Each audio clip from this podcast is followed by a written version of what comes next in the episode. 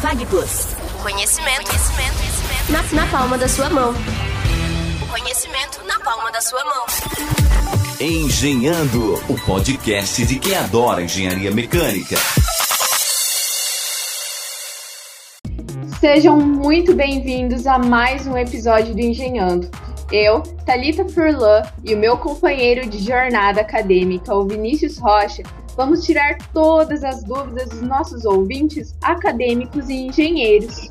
E nesse episódio temos uma novidade, onde o Engenhando passa a ter mais um quadro. Além do quadro Me Formei, agora temos o quadro chamado TCC, onde iremos estar entrevistando pessoas que já são formadas ou ainda acadêmicos para estar contando um pouco mais sobre o trabalho de conclusão de curso. E hoje, para iniciar o quadro TCC, convidamos o mestre Sérgio Mota, que atualmente é coordenador da disciplina de TCC no Centro Universitário FAG.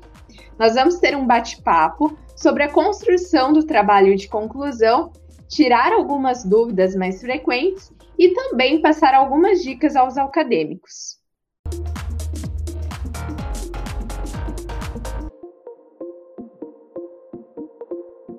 Professor Mota, primeiramente agradeço a sua presença e para dar início, gostaria de tirar uma dúvida muito importante.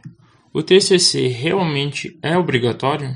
Boa noite, Vinícius. Boa noite, Talita. Sempre um prazer poder colocar meus 10 centavos nessa coisa tão valorosa que vocês fazem com o Engenhando. E, Vinícius, sendo bastante pragmático com sua pergunta, sim, ele é obrigatório e o TCC ele tem uma razão de existir, tá? O TCC não surge simplesmente por vontade de um professor ou por vontade do coordenador do curso, muito menos da instituição de ensino, tá? Então deixa eu só contar uma breve história para vocês que talvez elucide um pouco melhor. Ah, de onde surge a, a disciplina TCC, o trabalho de conclusão de curso? O Ministério da Educação ele estabelece alguns quesitos que todas as instituições de ensino superior precisam atender. E isso fala tanto de ensino e extensão quanto de pesquisa. E o TCC é uma ferramenta de pesquisa. Então, por isso que todas as instituições de ensino acabam de uma forma ou de outra tendo a sua disciplina ou as disciplinas de trabalho de conclusão de curso para atender as normativas do Ministério da Educação. E por isso que ela é uma disciplina obrigatória, sim, e tem formatos diferentes. Ela pode ser formato de monografia, pode ser de artigo, enfim, mas é, a, em atendimento aos quesitos legais, sim, todo curso de ensino superior ele tem no seu plano político pedagógico uma disciplina de trabalho de conclusão de curso e ela é uma disciplina obrigatória no curso. Professor, como você muito bem mencionou agora mesmo, no curso de nível superior, existem três maneiras de construção de estudo de trabalho de conclusão, sendo eles a monografia, o artigo científico e a publicação em revista científica.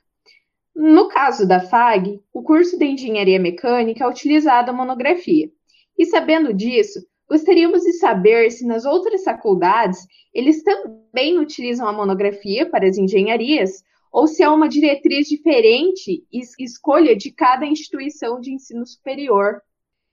Legal, Talita, muito pertinente a sua pergunta.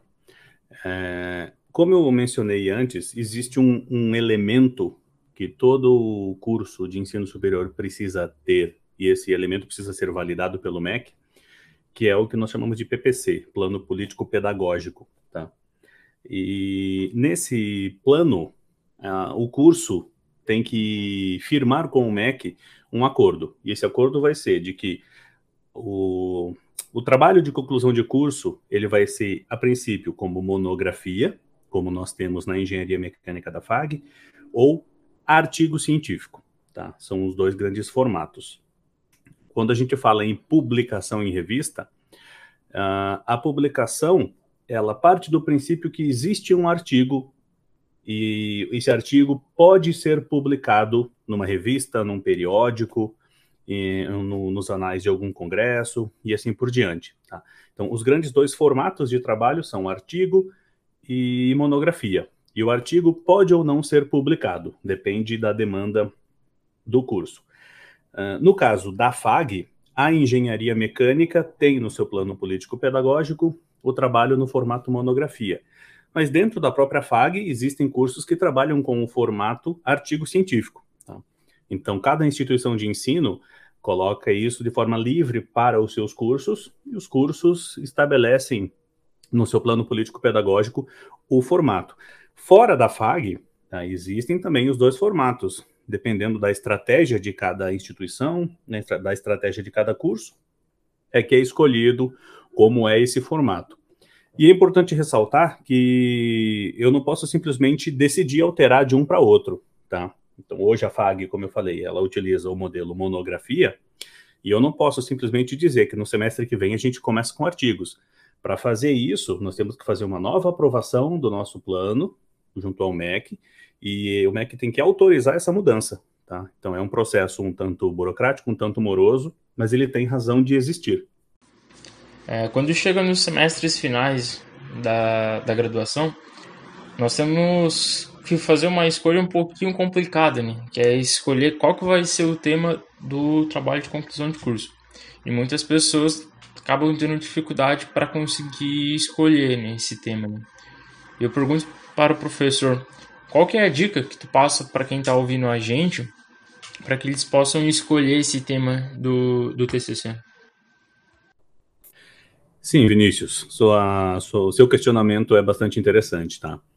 É, a escolha do tema, ela realmente não é fácil, porque normalmente o que acontece, os alunos da engenharia tentam utilizar algum tema no qual eles tenham mais afinidade ou mais acesso à informação. Isso acaba recaindo com um tema é, da empresa onde eles trabalham, ou de um problema que o cara viu na propriedade da família e está tentando resolver. Então as coisas normalmente convergem para isso, tá? Ah, e por isso que existe o papel da, ah, do orientador. A figura do orientador é, entre outras coisas, ajudar a definir e lapidar esse tema. É, o que eu sempre digo para os meus alunos é que nós vamos passar um ano estudando um determinado assunto. Então, a premissa é que o assunto seja algo que você goste de estudar. Vocês dois já passaram pelo trabalho de conclusão de curso, vocês sabem como é intenso e nem sempre é agradável fazer todo esse estudo. A gente estuda algumas coisas que gosta e algumas coisas que não gosta tanto assim. Mas se você escolher um tema que você não gosta e para você mergulhar um ano em cima dele, vai ser um ano um tanto ruim. Concorda comigo? Então, é, a premissa que eu sempre sugiro é escolha um tema que te agrade. E depois disso, aí é que vale o papo com o orientador ou com algum professor que esteja exercendo o papel de tutor ou de mentor, uma pessoa com quem você tenha bastante liberdade e converse na, na faculdade, para que esse profissional mais experiente também dê a opinião dele. Porque muitas vezes você pode escolher um tema que ele é bacana, que você gosta, mas ele pode não ter relevância alguma para a instituição de ensino ou para a comunidade, tá? Lembrando que por que, que nós temos todo esse processo de que o MEC exige é, produção científica nos cursos? Porque o nosso papel enquanto alunos e enquanto professores é de produzir conhecimento para que isso seja útil para a comunidade acadêmica, para a comunidade lá fora, para a sociedade de uma forma geral. Então, nós temos que ser um pouco menos egoístas, né? Com, eu sei que é uma palavra um tanto forte, mas eu acho importante dizer isso, nós temos que pensar em qual é a relevância que a nossa pesquisa, o resultado da nossa pesquisa, é, o que, que esse resultado entrega para a comunidade lá fora. Se eu fizer uma pesquisa no qual o único beneficiado sou eu mesmo, nós temos um problema. Tá? Porque é esperado que nós, enquanto profissionais, enquanto engenheiros, entreguemos conhecimento lá fora, solução de problemas. Então, as dicas, resumindo, são Escolha um tema que você goste, pense na relevância desse tema, se isso agrega para a comunidade lá fora, e se apoie num bom orientador, num bom mentor, num bom tutor. Tá? São pilares que vão garantir sucesso, ou pelo menos minimizar a chance de insucesso no seu trabalho. É, professor, eu até gostaria de fazer um gancho nessa sua fala. Também é importante lembrar os acadêmicos para verem os suprimentos que vão precisar para os testes, né? Que foi o meu caso No TCC1 eu escolhi um, algo que ficava com um orçamento muito caro para fazer os testes. E chegou no TCC2, ali eu tive que acabar mudando o meu tema de última hora, porque não tinha, enfim, eu tinha, meu TCC era sobre motor, né? E acabava ficando muito caro e muito em cima da hora também para fazer arranjar todos os equipamentos que eu precisava para os testes fazer os testes, o que também duram muito tempo. É, eu concordo contigo, tá? E não só no seu trabalho, né? É, isso já aconteceu com muitos outros também, e é mais comum do que eu gostaria, tá? Eu já tenho só na FAG aproximadamente 100 alunos que eu já orientei e já participei de mais 500 bancas, então acho que isso me credencia para falar sobre os problemas que eu já vi acontecerem também. E não vou nem falar de 2020, que foi um ano bastante diferente, mas quando nós fazemos o planejamento da pesquisa, isso envolve muitas vezes os insumos que você falou, envolve calibração de equipamento, ou locação de algum equipamento ou de algum local para fazer um teste. E assim como acontece no mercado, o preço desses itens sofrem flutuação. Num ano como 2020, em que o dólar flutuou muito, isso inviabiliza muitos da, muitas das pesquisas. Isso acontece tanto no âmbito acadêmico, como nós estamos aqui, quanto lá fora. Muitas indústrias, muitas grandes organizações que têm ali as suas unidades de pesquisa e desenvolvimento, elas muitas vezes deixam para o ano seguinte algumas pesquisas, porque está muito caro fazer isso agora. Tá? Então, isso, isso realmente acontece e, infelizmente, é mais comum do que a gente gostaria. E ainda falando sobre o professor orientador, é importante lembrar que eles, né, no caso ali o orientador, eles geralmente têm um limite máximo de acadêmicos que ele possa estar tá pegando ali para fazer a orientação do trabalho, né? E a gente sabe que tem muitos acadêmicos que acabam conversando ali com os professores já sobre o TCC e esses acadêmicos podem meio que pré-definir ali qual que vai ser o professor orientador daquele trabalho. Só que depois o professor coordenador da disciplina de TCC vai estar tá lá analisando todas essas questões, todos esses trabalhos e a quantidade que cada professor orientador vai ter. E isso pode estar tá acabando alterando, né? Então existem alguns casos de alguns colegas meus que eles pretendiam fazer com determinado professor, mas depois eles acabaram tendo que alterar para um, outro professor, né? Sim, concordo, Vinícius. E no papel que hoje eu exerço de coordenador dos trabalhos de conclusão de curso, é, eu puxei essa responsabilidade para mim, tá? Porque acontecia bastante, e eu acho que é até um movimento bastante natural, o aluno tentar procurar o professor que ele tenha mais proximidade, mais amizade, no intuito de que talvez essa relação pudesse facilitar o TCC. Isso, por um lado, ajuda pela proximidade aluno-professor. Mas também isso pode ser um limitante, caso o professor não seja o especialista no assunto base do TCC. Tá? Então, isso muitas vezes gera um problema, porque o aluno tem uma expectativa de fazer um trabalho com uma determinada diretriz, mas o orientador tenta conduzir esse trabalho para o ambiente no qual ele se sente confortável, ele orientador, e acaba distorcendo um pouco o objetivo original do TCC. E aqui eu não estou julgando certo ou errado, tá? Não estou dizendo que o aluno buscar o professor que ele mais tem proximidade seja errado e que o orientador é, distorcer o trabalho para onde ele se sente mais confortável seja errado. A única coisa que eu estou avaliando aqui é que o TCC surgiu com um determinado objetivo e ao longo dessa caminhada ele vai se desvirtuar para outra coisa. Tá? Isso muitas vezes pode frustrar o aluno, o pesquisador principal. Então essa é uma preocupação. Então como que nós temos feito? É, hoje nós temos um mapeamento de quais são as especialidades, as titulações de cada professor, é, nas quais esse professor domina conceitos, domina conteúdos. Então, se um professor domina uma determinada disciplina, uma determinada ciência, os alunos que têm trabalho que fazem sombreamento acabam recaindo sobre ele, com uma limitação de vagas, como você mesmo comentou. Tá? Não faz sentido um professor ter 20 orientandos, por exemplo, porque a gente sabe que é humanamente impossível um professor orientar bem 20 alunos. Tá? Para você dedicar tempo e energia para dar atenção à leitura do trabalho, ajudar a buscar bibliografia, ajudar a desatar aqueles nós que surgem no meio do TCC, uh, eh, eu já tive a experiência de ter ali seis, sete orientandos num semestre.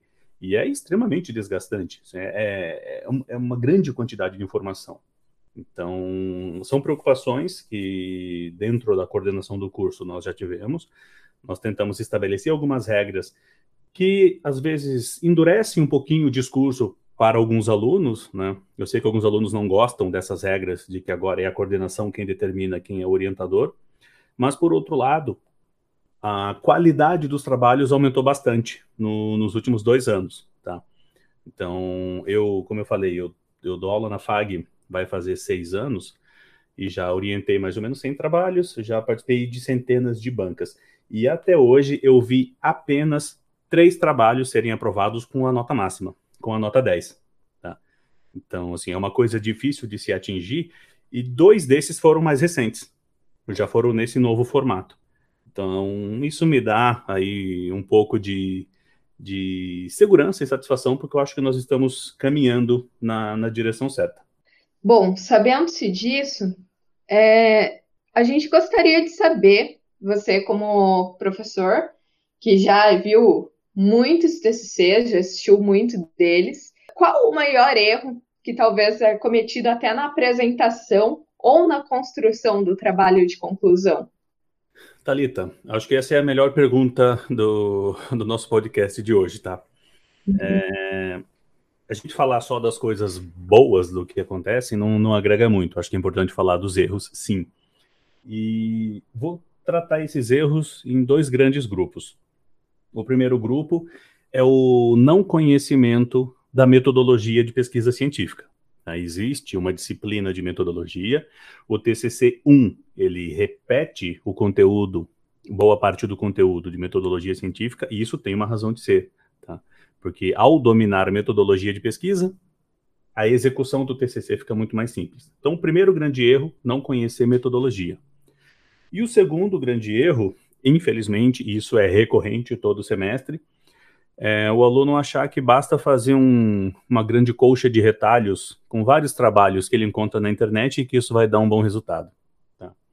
É, existem dezenas de ferramentas online, da mesma forma que é possível você encontrar bons trabalhos e copiá-los, existem N ferramentas que te permitem avaliar um trabalho para entender se aquele trabalho tem autenticidade ou se aquele trabalho é realmente uma coxa de retalhos. Tá?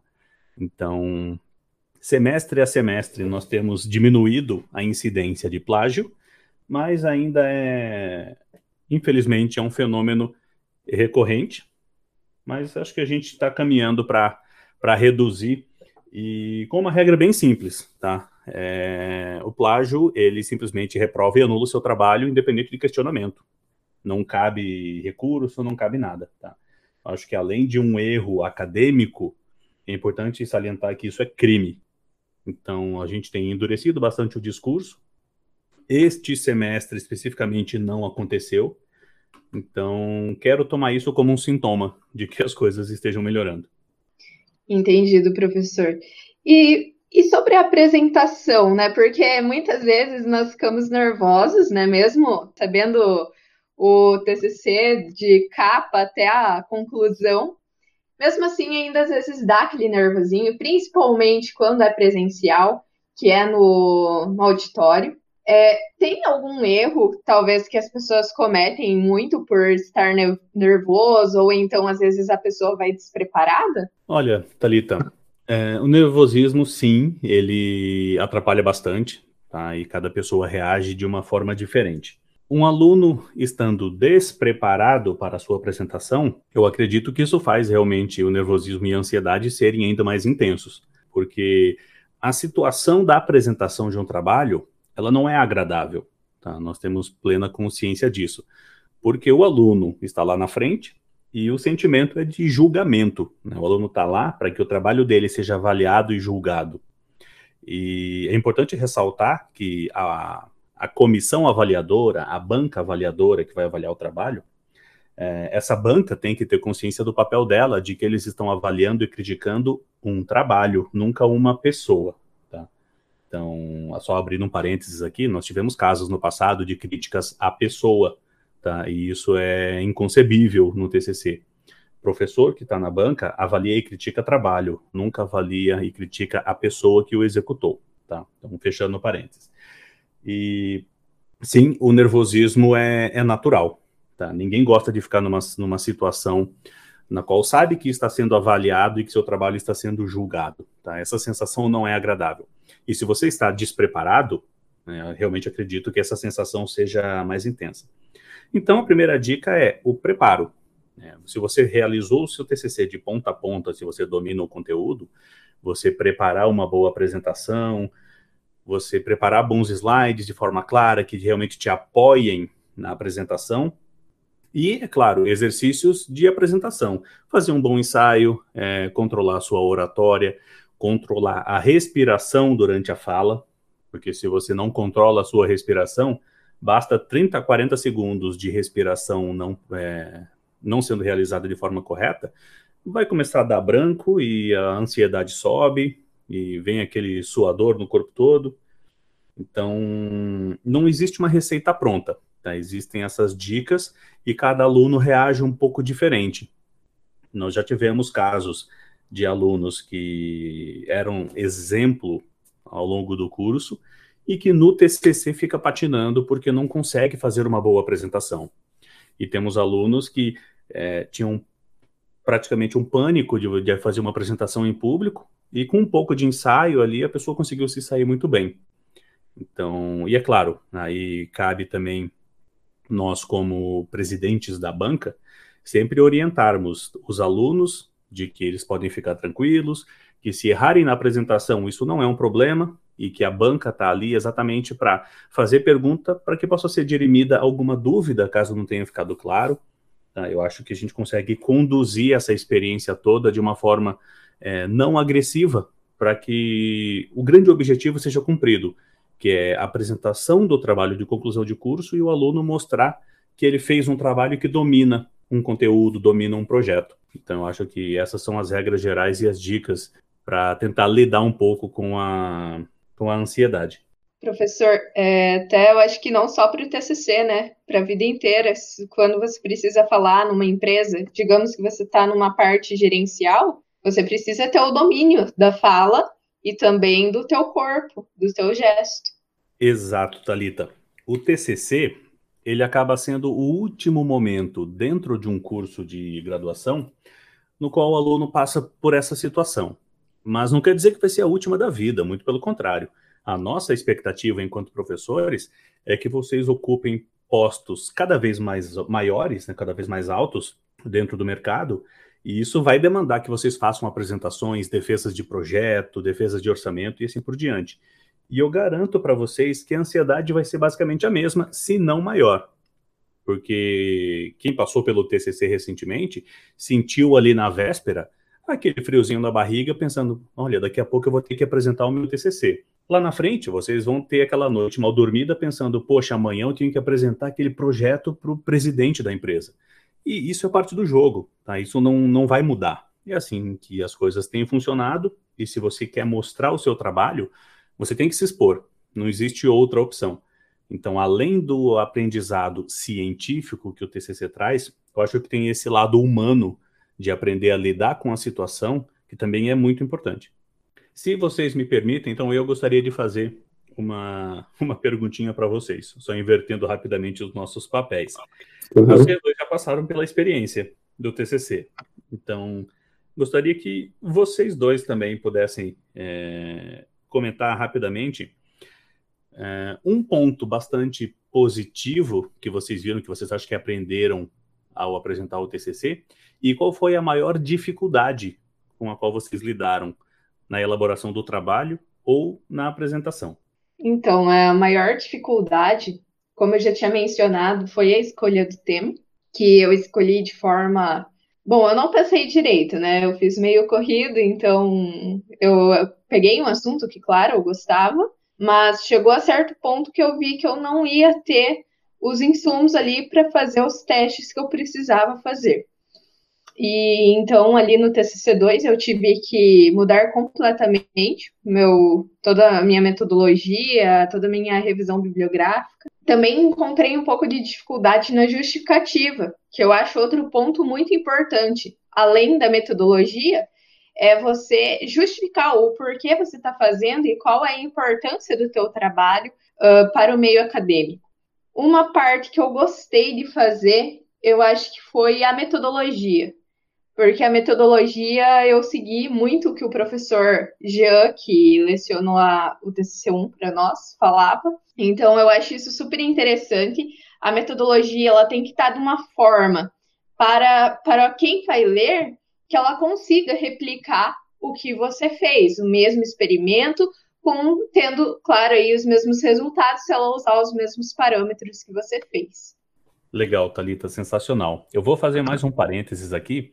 Vou levar nossa conversa lá para o topo da elite da ciência, lá os caras que é, são indicados e nomeados ao Prêmio Nobel. Tá? É, por que, que a metodologia é tão importante? Tá? Vou pegar o seu exemplo. Metodologia científica ela tem que ser replicável, bem o que você falou. Porque se eu fiz uma grande descoberta científica, eu vou produzir um trabalho, eu vou produzir um artigo, eu vou publicar isso.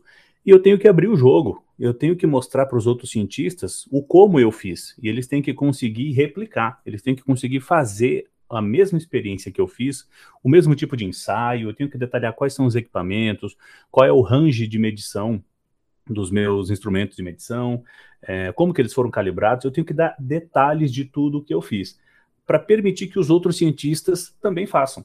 Porque se eles fizerem e eles chegarem a resultados iguais ou próximos do que eu atingi, quer dizer que eu fiz certo, quer dizer que está todo mundo convergindo para a mesma situação. Se eu não deixo isso claro, tá, isso já passa uma sensação ruim, como se eu não quisesse que alguém replicasse a minha, a minha pesquisa. E é difícil alguém acreditar num resultado se ninguém consegue chegar no mesmo resultado, entendeu? Se não consegue se replicar essa pesquisa. Então, a metodologia, ela é a chave de todo bom trabalho científico, de toda grande pesquisa. Se você pegar qualquer grande artigo científico dos caras que estão aí concorrendo pelo Prêmio Nobel, você vai ver que a metodologia é extremamente clara, extremamente específica. Porque se você quiser e tiver os recursos para isso, você consegue replicar a mesma experiência. E provavelmente, se você fizer de forma correta, você vai atingir resultados próximos a de quem já publicou. Então, essa é a ideia da metodologia. Quando eu falo em relevância do trabalho, a Talita comentou isso agora há pouco também. É, é, importante que nós façamos essa reflexão de por que, que o nosso trabalho é importante tanto para o meio acadêmico quanto para a comunidade lá fora. É, é, isso que a gente fala da justificativa. Por que, que seu trabalho se justifica? Por que, que é justificável um professor e um aluno dedicarem tempo, energia e às vezes dinheiro para realizar um trabalho? Então, isso tem que ter um significado, isso tem que ter uma importância para a comunidade lá fora. Por isso que eu comentei antes, não faz sentido a gente passar um ano pesquisando um tema no qual o único beneficiado vai ser o aluno. Tá? A gente tem a responsabilidade de divulgar e publicar esse conhecimento. Uma prática legal que nós estipulamos no último ano e meio é que todos os TCCs que sejam aprovados com nota acima de 8,5, eles estão disponíveis à consulta da comunidade. E não só da FAG, não só da cidade, tá? Eles estão disponíveis em toda uma rede de trabalhos do país inteiro. Então, os bons trabalhos, eles estão disponíveis para que outros pesquisadores utilizem o material que vocês já produziram. Esse material fica à disposição. Então, quem sabe, futuramente, o nome de vocês possa ser citado em outros trabalhos, como boas produções científicas. Ah, isso para quem pretende seguir carreira acadêmica também, para quem gosta de docência, é, isso tem muito valor. Quando vocês forem fazer o, currículo Lattes de vocês, que é o currículo é, acadêmico, vocês vão ver que pesa muito vocês colocarem citações, no sentido de que pessoas já citaram trabalhos de vocês. Então, isso tem um significado muito grande. Professor, respondendo as tuas duas perguntas aí, para mim a maior dificuldade que eu tive durante a elaboração do meu trabalho de conclusão de curso é que até ele eu não tinha feito nenhum trabalho é, um, algum artigo científico ou alguma coisa semelhante ao TCC sozinho. Eu, eu participei de uma da construção de um banner, mas de um artigo não. Então a linguagem do TCC ali era uma coisa um pouco nova e a, as etapas ali primordiais que é a metodologia e onde eu faço, onde eu limito, onde eu vou estar trabalhando com o meu trabalho de conclusão de curso, foi onde eu tive uma certa dificuldade para fazer. Muito por conta disso, porque era a minha primeira vez que eu estava fazendo trabalho de conclusão de curso. Né? Hoje eu olho para o meu TCC e eu olho para o TCC de outras pessoas, eu vejo de uma maneira muito mais simples o trabalho, né? mas naquele momento eu tive essa dificuldade, né? Que é pegar ali o pontapé. Mas depois disso, foi o, até uma coisa que eu vi que eu gostei muito, e senti um pouco de falta isso na, na, na minha graduação, foi porque os cálculos que eu fiz no meu trabalho de conclusão de curso, eu fiz utilizando Excel. E muitas das vezes os cálculos que a gente utiliza em sala de aula, a gente faz tudo no caderno ali, aí caso ir lá apagar e fazer de novo, colocar todas as equações e tudo mais. Já no meu TCC, eu fiz uma vez, eu, eu equacionei tudo e só ia colocando as variáveis que eu precisava alterar já dava o resultado que eu queria. Né? O que eu gostei muito, que eu aprendi muito é isso. Tipo, monta as equações no, é, no Excel ali, só joga as variáveis que tu precisa, que o resultado é bem certo ali, facilita muito o processo ali. Bacana, Vinícius. Eu vou fazer um comentário em cima do seu comentário também, tá? Esse aprendizado que você falou que teve com relação a esse método do como fazer um estudo, vamos voltar um pouquinho no tempo e falar lá daquela disciplina de mecânica dos fluidos que vocês cursaram comigo. Qual era o processo de resolução de um exercício que nós tínhamos lá? Isso acabou sendo replicado para N outras disciplinas também mas ele é basicamente o mesmo processo de metodologia científica. É, só que você não, não tem a, o processo da introdução e da justificativa, é, essa primeira reflexão, porque você já recebe um problema pronto para resolver. Mas a partir do momento que você recebe um problema, o que você faz? Você busca lá na sua memória ou nos materiais de consulta qual é o embasamento teórico que você vai utilizar para resolver.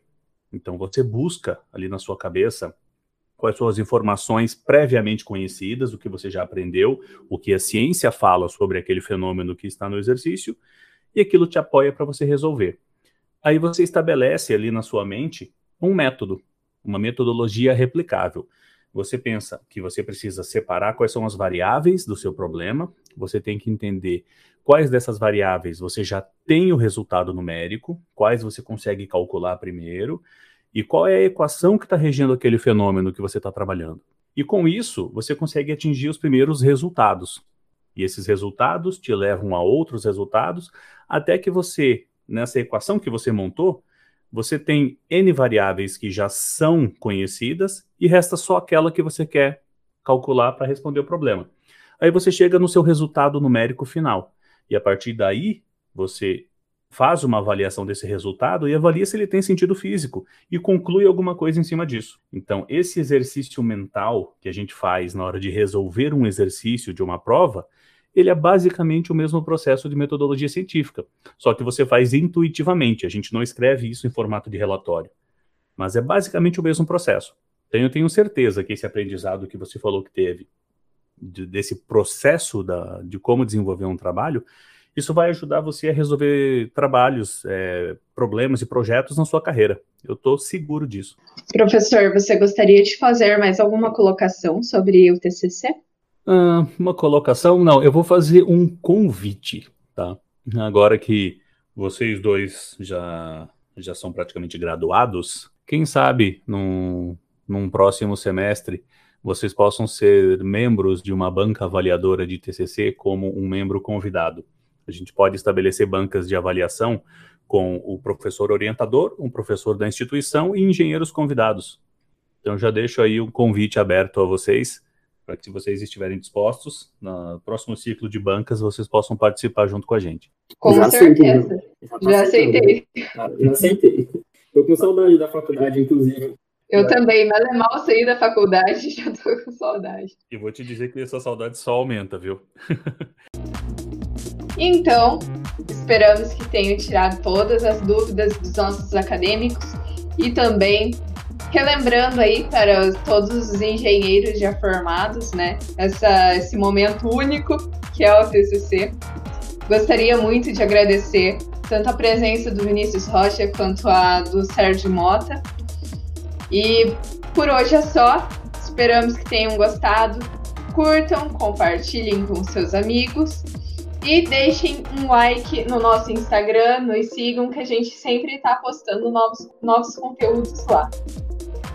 Talita, Vinícius, deixo aqui meu imenso agradecimento por esse espaço. É muito nobre essa, essa iniciativa de vocês de trazer um pouco de luz para esse tema e tirar algumas dúvidas. E, como sempre, estou à disposição. No que eu puder ajudá-los, contem sempre comigo e espero que a conversa tenha sido tão proveitosa para vocês quanto foi para mim. Muito obrigado, professor. Pode ter certeza que essa nossa conversa aqui foi muito proveitosa, não só para nós, mas também para aqueles que estão ouvindo a gente agora. Plus. Conhecimento, conhecimento, conhecimento. Na, na palma da sua mão. O conhecimento na palma da sua mão. Engenhando, o podcast de quem adora engenharia mecânica.